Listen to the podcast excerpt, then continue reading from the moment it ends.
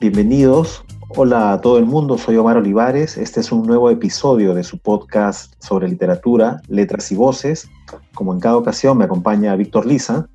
Hola Omar, ¿qué tal eh, amigos y amigas eh, oyentes de este espacio literario Letras y Voces? Un gusto poder reencontrarnos y poder hablar de más libros, de más literatura. ¿Qué tal, Víctor? ¿Cómo estás? Hoy día vamos a conversar sobre una antología de cuentos que se llama 17 narradoras latinoamericanas. Esta obra eh, recoge las narrativas o los cuentos de 17 narradoras precisamente de América Latina, eh, obras que han sido publicadas, si no me equivoco, a partir de los 80, y queríamos seguir un poco en la temática de revalidar, o mejor dicho, en la, en la onda de traer más voces femeninas, ¿no? Han sido quizá un poco opacadas por la ola de escritores varones, pero obviamente en las letras castellanas, en América Latina en particular, hay mucho, muchos valores, muchas grandes escritoras mujeres.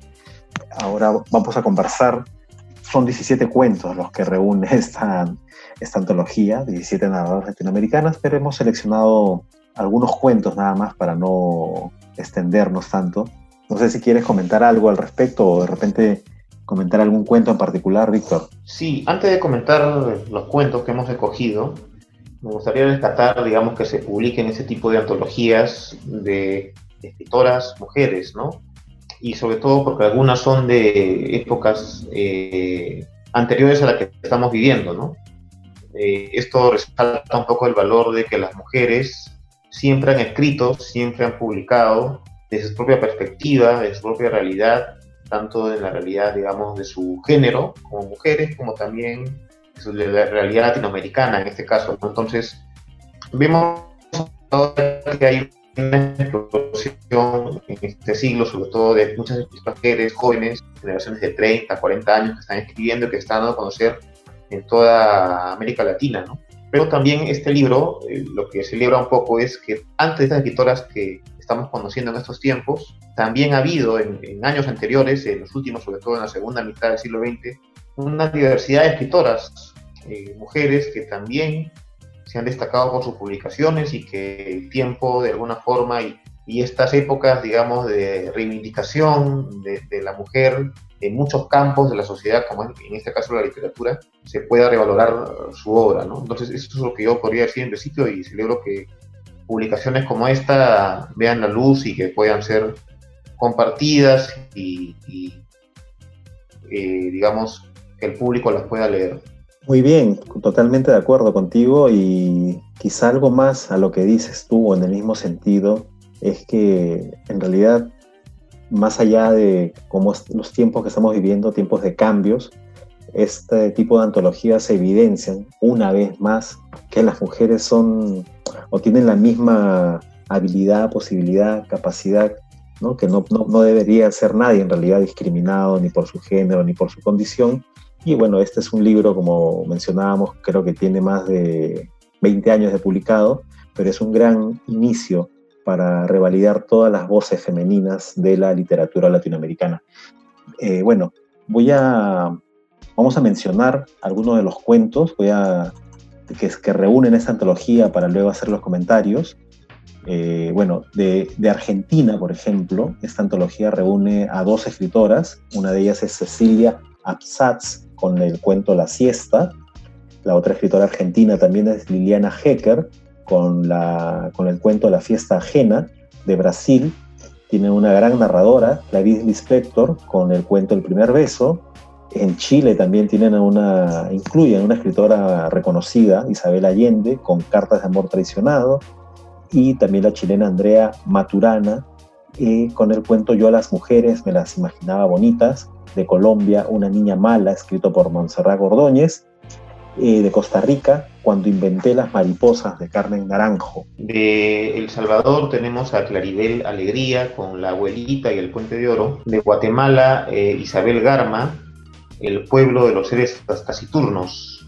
De México eh, tenemos a Silvia Molina, La Casa Nueva y la muy conocida Elena Poniatowska con Cine Prado. En el Perú, Viviana Meliet con la otra Mariana y Mariela Sala con su célebre cuento de lenguado. En Puerto Rico tenemos a eh, Rosario Ferrer con el cuento envenenado y Magali García, García Ramis con Una semana de siete días. En Uruguay, Cristina Peri Rossi con En la playa. Y en Venezuela, Milagro Socorro y su cuento Sangre en la boca. Esta es la lista de las 17 autoras latinoamericanas. Bien, nosotros hemos seleccionado un par de cuentos que vamos a comentarles, algunos cuentos mejor de esta antología, vamos a hacer un comentario breve, algunas ideas también sobre la misma narración, sobre las escritoras.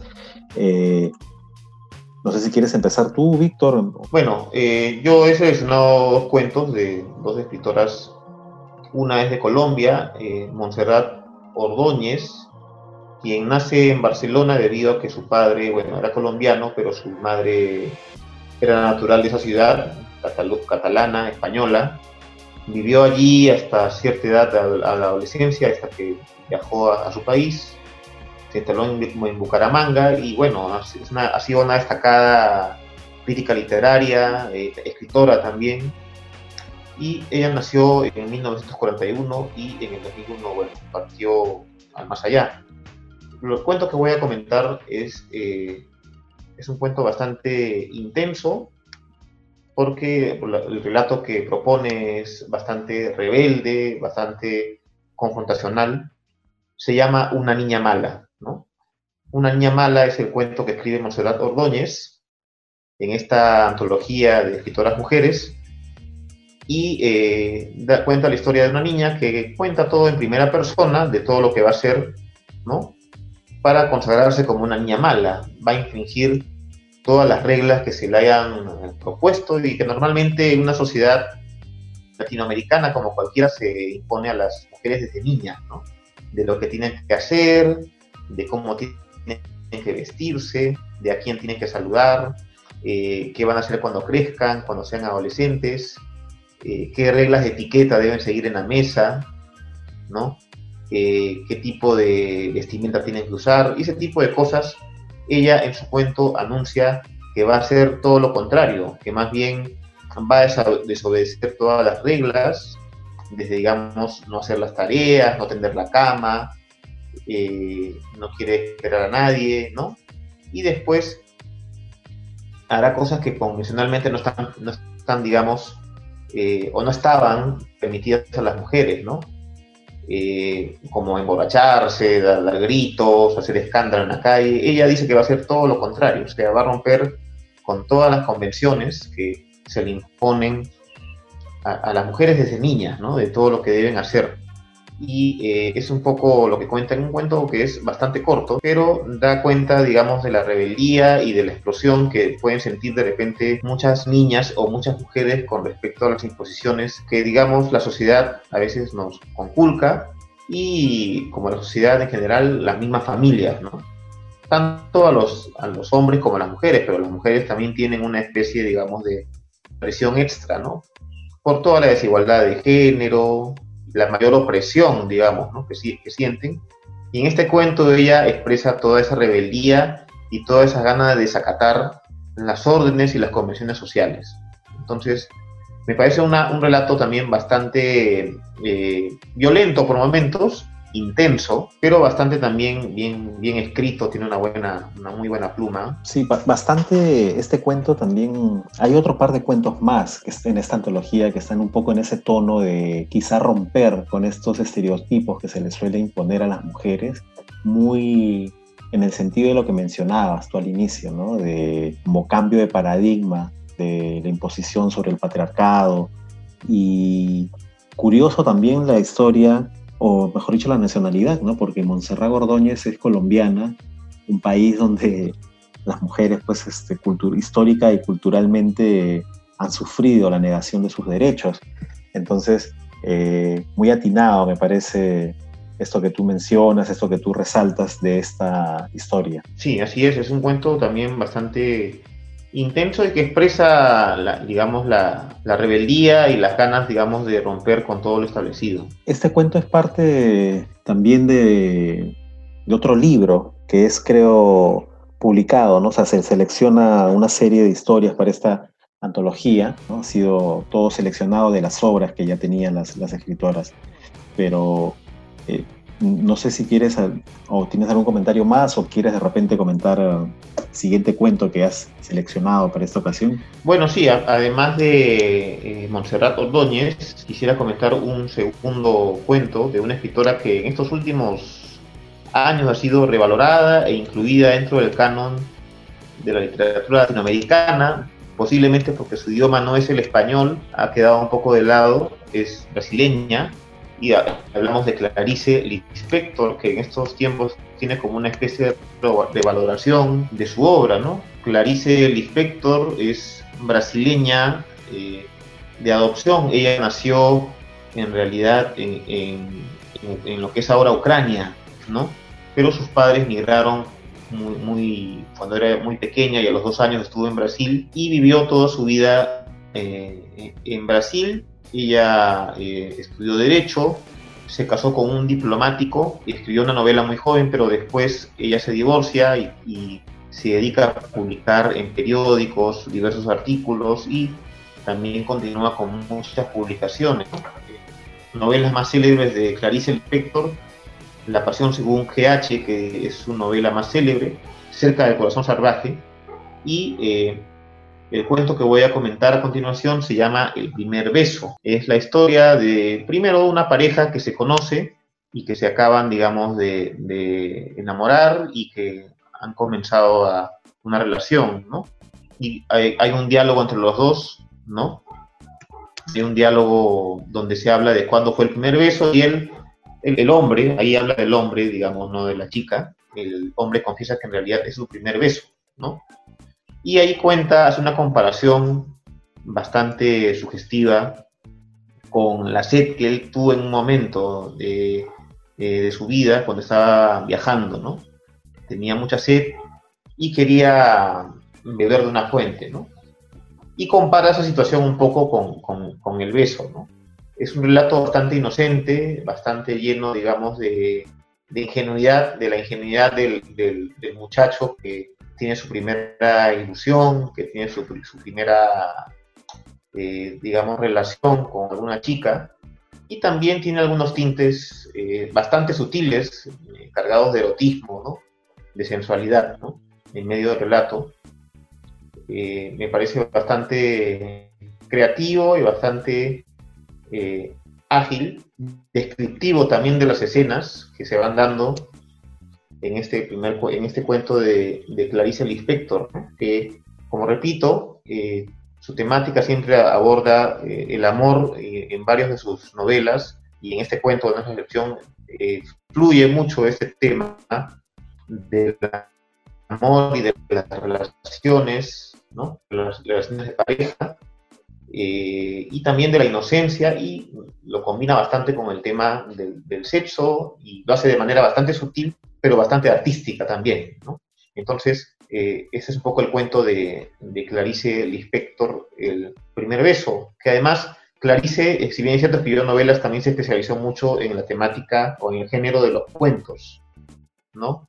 Muy adelantada de repente una época en la cual no, no se explotaba mucho el género, que ahora, digamos, en estos tiempos se está revalorando más y posiblemente Clarice Lispector por eso ha vuelto un poco al primer plano, aun cuando han pasado ya más de 40 años de su muerte, que fue en el año 1977. Sí, tal como señalas, eh, ha sido quizá, o ha estado quizá un poco alejada de las primeras, alejada de, de las luces en cuanto a la literatura latinoamericana por un poco por la barrera del idioma y también quizá un poco por el tiempo, pero eh, muy bien lo que, lo que apuntas tú, ¿no? Está siendo revalorizada, iniciándose por su obra de narrativa, narrativa breve, y solamente decir que efectivamente este cuento es, es un cuento corto, un, cuento bastante corto, pero en, en esa eh, poco espacio que tienes de palabras, este cuento logra imprimir todo lo que señala, ¿no? La inocencia, el despertar y sobre todo la sensualidad que puede haber en esta primer beso de una manera muy andorosa, muy infantil, muy, una muy buena lectura y también eh, eh, atractiva, ¿no? Para empezar, para iniciar este, en, esta, en esta antología. Bueno, yo he seleccionado otros dos cuentos de estos 17. ¿eh? el primero de ellos que quiero comentarles se llama Una semana de siete días, escrito por la autora puertorriqueña Magali García Ramiz. Ella nació en el 1946 en la ciudad de Santurce, en Puerto Rico, y su trayectoria ha sido básicamente, se ha dedicado toda su vida a las letras, ¿no? Ella se graduó en la Universidad de Puerto Rico en, la Escuela de Historia y desde ese tiempo se dedicó básicamente al trabajo de periodismo en diversos medios, tanto de su país y en el extranjero también.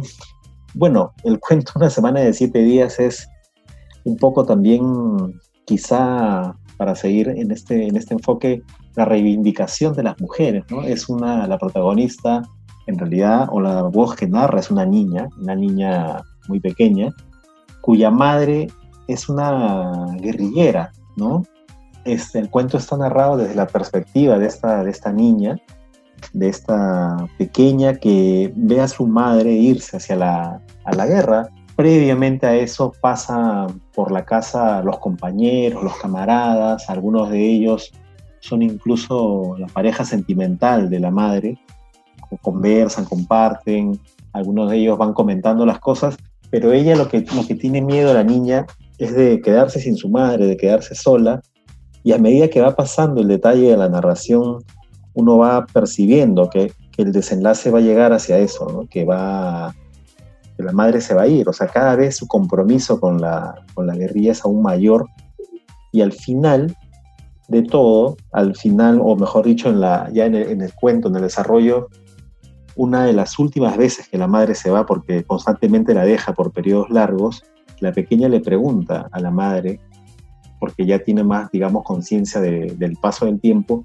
¿cuándo vas a regresar? A la que la madre le responde que, que, va a estar de regreso en una semana. Pero esa semana pasa y pasan más tiempo y no, no, no retorna la madre al hogar, ¿no? Entonces, eh, la niña ya bueno, podemos suponer que está más grande, toma conciencia de, que, de lo que realmente ha pasado con, con la madre, con la, con la, persona que es escrita en este, en este cuento. A mí me parece también muy importante la forma en que ella aporta o construye para destacar el rol de las mujeres y también interesante ¿no? La, el recurso o la perspectiva de poner la voz de una hija, de una niña, que es la que están contando desde su perspectiva, desde su mirada, las cosas que pasan, cómo entiende ella los elementos que da la autora para contar la situación política que está atravesando o que se está eh, sucediendo en el cuento. Y bueno, el desenlace es este, ya sabido, ¿no? La madre no regresa y para ella es una semana que nunca acaba, que no tiene, no tiene fin. Sí, es un relato y además eh, bastante interesante en el sentido, digamos, de la, de la, de la maternidad, ¿no? De la relación madre-hija, ¿no? Es un cuento que también eh, hace un año en un taller de lectura, por coincidencia, tuve la oportunidad también de, leer y cuenta un poco eso, ¿no? Esa relación entre la madre y la hija, la protección que la hija siente por, por, por la madre, ¿no? Pero que al final, como tú dices, este, se genera todo un, un problema que, que, no solamente está marcado por esa protección, sino el asunto de la política, la, guerrilla, se mezcla en ese, en ese relato, ¿no? Y, me llama la atención personalmente porque tengo que reconocer que no conozco mucho de lo que es eh, literatura puertorriqueña. Eh, por ahí he conocido a Juno Díaz, que es un escritor que en estos últimos años ha destacado, pero eh, me llama la atención porque Puerto Rico ha sido una tierra donde un tiempo hubo eh, escritores españoles que estuvieron ahí, ¿no? Juan Ramón Jiménez estuvo ahí, por ejemplo, ¿no? Y ahora esta escritora que tú comentas, Magali García Ramis, también es destacada, ¿no? Eh, tiene una trayectoria importante como escritora. Claro, además hay un punto quizá importante también a destacar, que, como dices, es poco conocido, a lo menos por estas latitudes, la literatura puertorriqueña o caribeña en general. Pero en, el caso particular de, este cuento, Una semana de siete días, eh, también nos trae un pasaje que quizás no es muy difundido ni muy conocido, que son los cambios sociales, ¿no? toda la confrontación que se da eh, en Puerto Rico con su relación, o una relación totalmente dispar con los Estados Unidos, ¿no? Es el cambio que empieza en el, en el, en el siglo pasado y además también nos refleja un poco, creo yo, la, la visión o la, cómo va tomando posesión de sus propios derechos las mujeres, ¿no? En este caso, ella no es cualquier persona dentro de la guerrilla, tiene ya vamos a decir, un, cargo, ¿no? Algún rango dentro de su, de su grupo. Y a mí me parece, claro, tiene un liderazgo, efectivamente. a mí me parece importante, ¿no? O sea, por esos aspectos, uno, de seguir en, el, en, la construcción de, del valor, del aporte de la mujer, y además también es un, un pedazo, ¿no? Del, del, cuento, un pedazo, mejor dicho, de la historia de Puerto Rico, ¿no? De lo que tuvieron que pasar como parte de, del movimiento, como parte del, proceso que se dio, el proceso sociohistórico que se da con la con la, el anexo ¿no? que hace Estados Unidos de Puerto Rico. Bueno, y como, como te decía, ¿no? también Víctor, este cuento, eh, una, una semana de siete días de la puertorriqueña Magali Gracia Ramiz, es, eh, me parece interesante, ¿no? La perspectiva que, como tú destacas también, del poder de la, de la maternidad, los derechos de la mujer, la integración misma. Y solo destacar un detalle que justo encontré buscando información sobre esto. Eh, Puerto Rico tiene una larga tradición de escritoras mujeres, según un estudio que hace una investigadora, Sandra Messenger Cipes, en Tradición e Innovación en la Escritura de las Mujeres Puertorriqueñas. Ella logra contabilizar a 78 escritoras. Creo que un número bastante abultado en relación a, otros, a otras latitudes, pero bueno, solamente, solamente es este punto para comentar ese cuento. Y eh, el siguiente cuento que queríamos eh, traerles o un poco contarles es Cartas de Amor Traicionado, de la premiada, súper reconocida escritora chilena Isabel Allende, a quien precisamente, o de quien precisamente también tenemos un episodio de Letras y Voces, donde conversamos sobre su novela Eva Luna. Eh, bueno, solo decir, este cuento, Cartas de Amor Traicionado, es, bueno, uno de los más extensos en realidad dentro de esta antología, pero es un cuento, a mí me llamó bastante la atención por cómo está, cómo está narrado.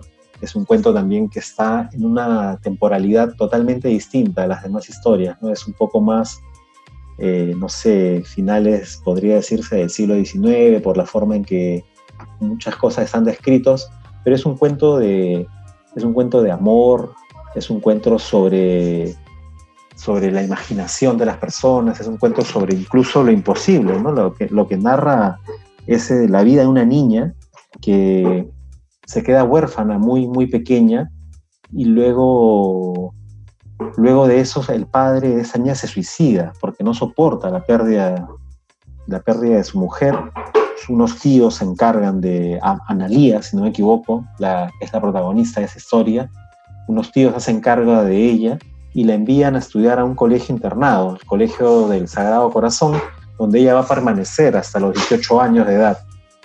Sin embargo, un poco antes de llegar a esta edad, aproximadamente, creo que un par de años antes de que acabe el colegio, ella está como en medio de una... O sea, no, se desarrolla mucho la historia de lo que va a pasar en los años previos, pero lo retoma, digamos, la vida de, de Analía, ya casi a los 16, 17 años, y es, empieza a recibir cartas de vamos a decir, alguien que le está cortejando, se podría decir, para lo, términos dentro de la temporalidad que narra el cuento, que es eh, su primo, su primo Luis, a quien el tío que, se hizo cargo de la niña quiere casarlo, ¿no? Quiere casarlos para que tengan la herencia, porque obviamente los padres de la menor habían tenido una serie de tierras, propiedades, y empieza una relación epistolar, ¿no? Este, este primo le empieza a enviar cartas constantemente, este primo Luis le escribe y a través de, estas cartas, a través de las cosas que le dice, lo que describe y cómo es que escribe, Analía se enamora, se enamora del primo y al salir y lo conoce, lo llega a conocer al primo, se, se queda impactada, un poco con una pequeña duda de si la persona que está ella viendo físicamente por primera vez era la misma persona que le escribía. Algunas cosas, queda un pequeño, digamos, una rendija de duda en ella, pero igual se casa, tiene una hija, el, obviamente Luis eh, al casarse toma el control de las, de las posesiones de Analía, sin embargo, eh, Luis va, va, a morir en un accidente. Muere y Analía continúa su vida, envía su, su hijo a un colegio cerca donde están viviendo y a través de las notas que recibe en el cuaderno del hijo, ella empieza también a tener nuevas dudas, nuevas dudas de algo que remueve la historia de su pasado, de cosas que empiezan quizá a encajar en la perspectiva de, de lo que ella siempre pensó, sospechó, porque en el matrimonio o en la vida con el matrimonio con Luis, ella se da cuenta de que el hombre con el que ella vive, el hombre con el que ella se ha casado, no es la persona que le escribía. No piensa igual, no ve la vida de esa forma, ni mucho menos habla ni, se comporta como tal. Pero ya, vamos, eh, Luis ya, ya, falleció. Es una vida trágica para Analía, ¿no? Murieron sus padres, luego muere su esposo.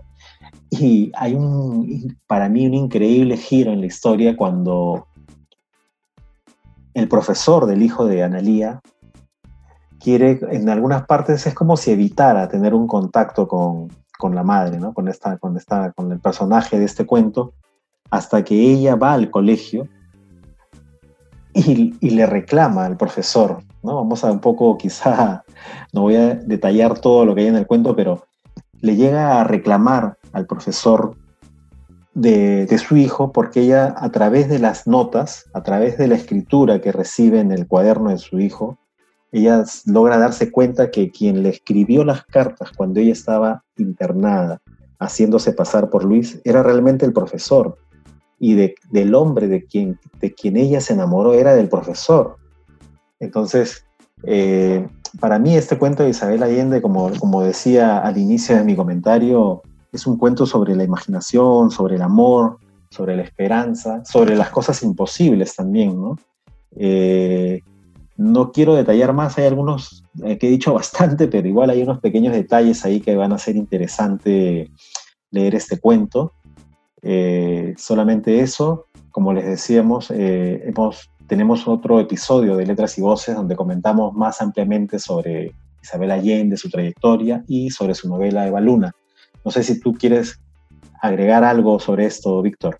Sí, Isabel Allende de hecho tiene una trayectoria ya harto conocida en, el ambiente literario latinoamericano, eh, es una novelista de una larga trayectoria. Eh, y este cuento que tú acabas de comentar no es la excepción con respecto a toda la política obra que ella tiene, en donde también vuelve a detallar, como tú decías, el tema del amor, en este caso posiblemente de un amor imposible, una escena clásica ¿no? de la Latinoamérica, ¿no? La muchacha que se enamora del hombre mayor, Y este, de alguna forma eh, retrata esta realidad que, que, se vive, ¿no? Que es, muy, muy, común, sobre todo en algunos tiempos anteriores, ¿no? De repente más del, del, siglo XX, ¿no? Y, y, nada más que decir, creo que Isabel Allende no necesita más presentación eh, ni más comentarios al respecto. Me parece que hemos hablado bastante de ella en un episodio anterior, de su novela Eva Luna, y su, ese cuento no pierde tampoco la calidad literaria que tiene obras. Bueno, sí, efectivamente, como dices, yo solamente agregar que este cuento para mí es, eh, tiene dos componentes grandes, simbolismo a través de las cartas, las cartas que Analía conserva, y sobre la caligrafía de las cartas, ¿no? En esto, en, esto engloba todo el, digamos, el desarrollo, todo el misterio que pueda haber, pero bueno, eso es lo que teníamos hoy para comentarles a todos los, los escuchas, los oyentes del podcast sobre literatura. Letras y Voces. Yo soy Omar Olivares y hasta acá me despido de todos. Hasta luego, muchas gracias. Yo soy Víctor Lisa y nos vemos en otra ocasión en Letras y Voces.